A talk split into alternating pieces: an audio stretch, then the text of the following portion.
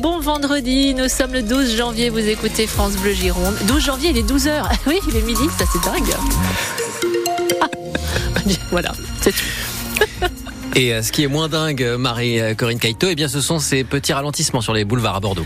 Oui, oui, oui, quelques ralentissements. Jules Brelaz sur le secteur des boulevards, euh, boulevard Pierre Ier notamment. Ailleurs, ça roule plutôt bien hein, sur les routes girondines, donc euh, ça ne vous empêche pas de rester prudent. Bonne nouvelle aussi, Jules. Météo France promet, alors je, je cite, une après-midi bien ensoleillée. Il faut les croire, hein, puisqu'ils le disent. Oui, oui, pour oui. le moment, le ciel est très nuageux, c'est vrai. Les brumes et brouillards vont se dissiper plus ou moins rapidement pour les températures maximales cet après-midi. Elles seront comprises entre 3 et 4 degrés. Et la passation de pouvoir ce matin pour une Girondine débarquée du gouvernement. Après un passage éclair de six mois, Bérangère Couillard laisse son ministère délégué à l'égalité femmes-hommes et à la lutte contre les discriminations. Elle est remplacée par Aurore Berger, qui détenait jusqu'à présent le portefeuille des solidarités et des familles. En revanche, on ignore encore pour le moment si Thomas Cazenave conservera ou non son poste au compte public. Le Bordelais s'est contenté hier soir de féliciter Bruno Le Maire pour sa confirmation au ministère de l'économie et des finances. Au travail, leur a lancé Emmanuel Macron ce matin lors du tout premier Conseil des ministres. Réunis face à Gabri- Gabriel Attal, ils étaient donc 14 assis autour de la table à l'Elysée, une table qui penche clairement à droite. Ah oui, d'abord hein, la prise de guerre sarkozyste, Rachida Dati, nommée ministre de la Je Culture. comprends qu'elle puisse surprendre cette nomination. Moi, elle ne me surprend pas. Elle répond à un véritable besoin. Et voilà les premiers mots de celle que l'on surnomme la puncheuse. Alors chacun sait que j'aime me battre. N'ayez pas peur.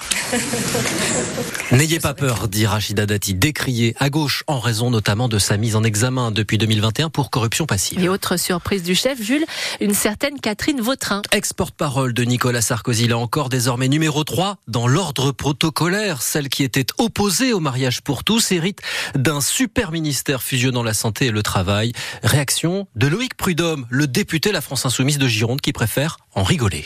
Avant, je- on avait coutume de dire que les euh, ministres qui étaient euh, mis en examen ont démissionné. Maintenant, c'est l'inverse. Quand vous êtes euh, mis en examen, notamment pour corruption et prise illégale d'intérêt, vous devenez ministre. Donc, euh, c'est à l'image, je pense, de, de la Macronie. Peu importe le casting. Quand le scénario n'est pas bon, le film sera mauvais.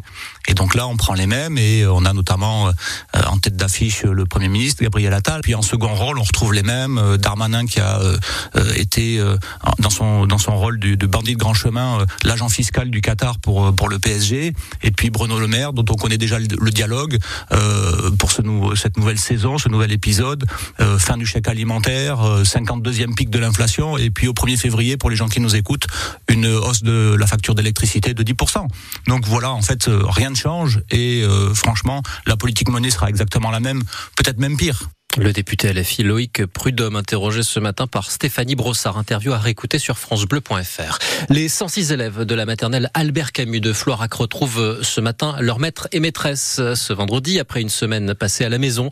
Leur école était fermée depuis lundi à cause du froid et des salles de classe à 12 degrés, un groupe scolaire pourtant flambant neuf avec un chauffage dysfonctionnant. Furieux, le maire de la commune a été contraint d'acheter des convecteurs électriques pour permettre aujourd'hui le retour des écoliers. Et c'est un nouveau pavé lancé dans le bassin d'Arcachon. Après la contamination des huîtres polluées lors des fêtes de fin d'année, un collectif d'associations écologistes s'apprête à déposer plainte contre le CIBA, le gestionnaire du réseau d'assainissement, accusé d'avoir délibérément rejeté des eaux usées dans la nature près d'un ruisseau, car le réservoir de rétention menaçait de déborder. Bruno Hubert, membre de la CEBA, acronyme signifiant coordination environnementale du bassin. Forcément, il y a une question de santé publique qui se pose. Il ne faut pas être devin. On sait très bien que c'est un territoire qui est soumis à des intempéries assez fortes et que c'est un problème récurrent.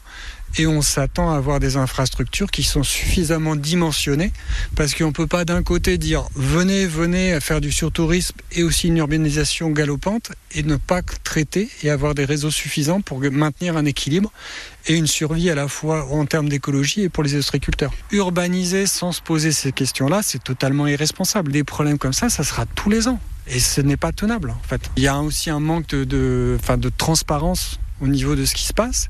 Et c'est une question de santé publique parce que ça met en danger concrètement des gens et aussi un métier une profession. Bruno Hubert qui réclame donc des travaux en urgence. Le porte-parole de l'association Audange Citoyenne répondait à Stéphanie Skock. Rappelons que la consommation des huîtres du bassin d'Arcachon est interdite depuis le 27 décembre et jusqu'à vendredi prochain.